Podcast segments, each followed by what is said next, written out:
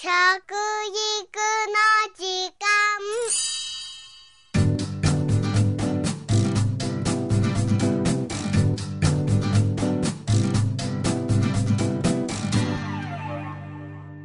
服部幸男です。食育の時間ポッドキャスト。皆さんは買い物の時食品表示を確かめてから買っていますかね。賞味期限消費期限原材料名そして原産地や食品添加物など食品表示には大切な情報がいっぱい詰まっているわけですからまずはしっかり見ていただきたいと思います。食品表示の表示の仕方については法律や業界団体のルールなどで、えー、着々と変わっているんですけどね。この6月の4日にはエビとカニがアレルギー物質として表示が義務付けられました。実はこのエビとカニが加えられたのは2008年ですから2年前だったんですけどね。それまでの間え、2年間ほどですね、え、様子を見てたんですね。今度は完全にですねエビとカニの表示を義務として入れなければいけないということが決められたんです。じゃあその前に、えー、エビとカニ以外には何があったかというと表示義務はですね、え5品目別にあったんですね。これはですね小麦とそばと卵と乳ですね、まあ、牛乳ですけどね。落花生。この5つだったんですね。これにエビとカニが加わったわけです。この他に表示が推奨されているものというのもありますよ、えー、実はですねこれ以外には20品目ぐらいあるんですね。それで、えー、上げていくとねびっくりしちゃいますけどねタコだとかね青瀬の魚でしょ？その他に果物が結構多いんですよ、ね、オレンジがそうですね。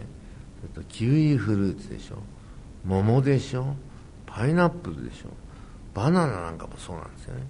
結局ね離乳食でねすぐになんかそのまま皮をむいて食べてもいいようなものっていうのが割と早めに離乳食を上げるためにですね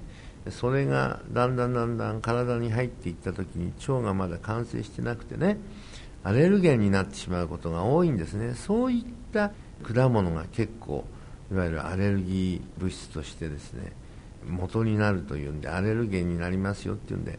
これは義務じゃないんですけどね表示してもいいんです、うん、載せたい人は載せてもいいんですよということですけどね。まあいろいろな物質があるというわけですね。そしてこのエビやカニについてはちょっと難しいところがありましてね。海産物なので漁で取ってきた時点で混入している場合があるんですね、えー、その場合本製品の何々はカニが混ざる漁法で捕獲していますと書かれていますね。ちりめんじゃこやかまぼこなどこういう表示がなされているものが出てきているんですね。まあ実際にですね、えー、この中には結構カニが混ざったりしてるんですよ。小さいやつがね。それで一食単にドンと取りますからよく見てみると中にねエビとかカニとかがねなんかちっちゃい形でねくっついたりするんですね。だからこれもね入ってますよって表示しなきゃいけないんですね。全くね僕はね昔なんて考えられませんね。そんなことでね痒くなる人あんまりいなかった。僕はだんだんだんだんねそういうで痒くなる人がね出てきてしまったっていうの、えー、そのような形がうん、ならないようにしたらいいっていうのはやっぱり小さい頃に、まあ、そういうものをなるべく食べさせないということをね心がけないとね、えー、アレルゲンになってしまう可能性ありますよ。はい。そしてですね業界の独自のルールで表示の変わったものがありますね。卵と塩なんです。まず卵は天然卵とですね自然卵などの表示は認められなくなりましたね。それからビタミン E などを強化したりですね栄養強化欄というものがありますね。これも普通の卵と比べて何がどれだけ多いのかを具体的に数値をつけて表示しなければならなくなりましたね。さらに平飼い、放し飼い、地卵といった用語も細かい基準が決められていますね。今いろいろな卵が売られています。お店で見て何がどう違うのか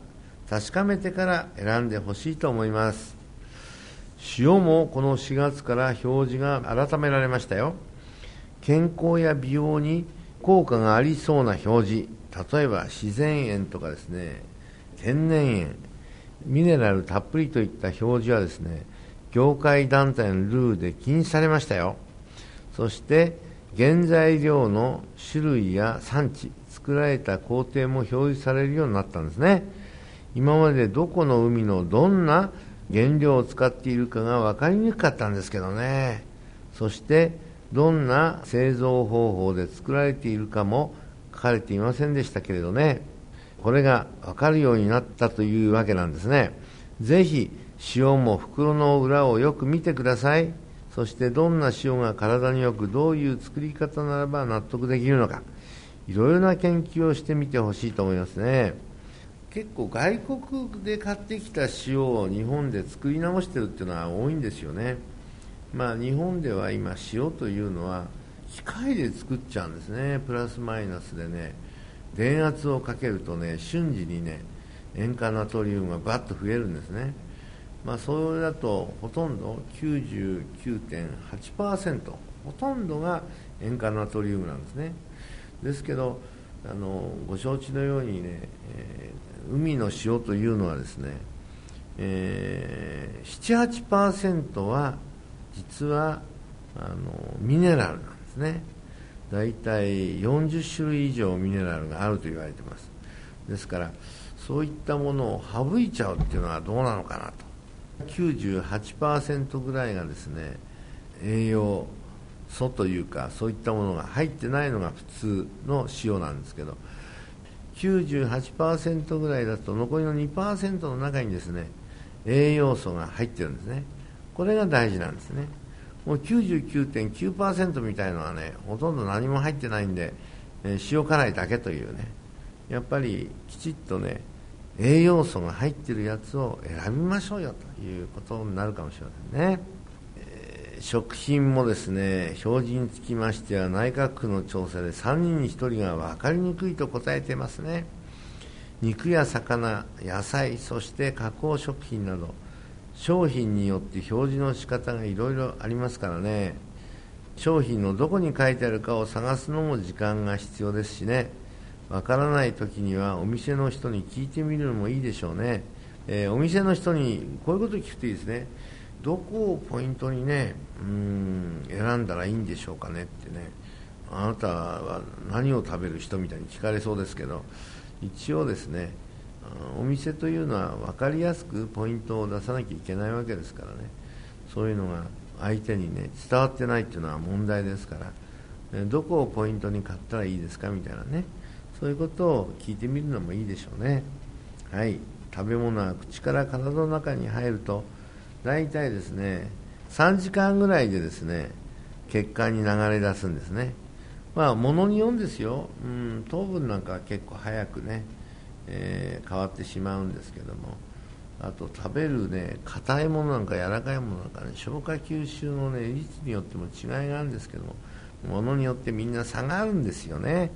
えー、これもしっかりこれからね何がどのくらいでね消化吸収できるのかっていうのを勉強するといいですね。それとね椿が出ないで飲み込んでる人が多いんです。椿を出すためにここをね押してほしいんですね。ほっぺたのちょっと上上からこの顎にかけてのこの辺にですね袋があってですねここをこうやって押してあげるとねお椿がほら血の中に溜まってくるんですよね。これをできるだけ出してあげることでですね消化吸収とかいろいろなもので大事なこれが出ないまま飲み込んじゃう人がいるんですね。すると胃の方でもですねそれを消化をねあの、まあ、助ける役目をあの椿がしてるんですけどされないからね。やっぱりちょっと胃にとってはねきついかもしれませんよ。ぜひねこうやってね押してあげるという。これの習慣をつけるといいかもしれませんね。ということで食育の時間服部幸男でした。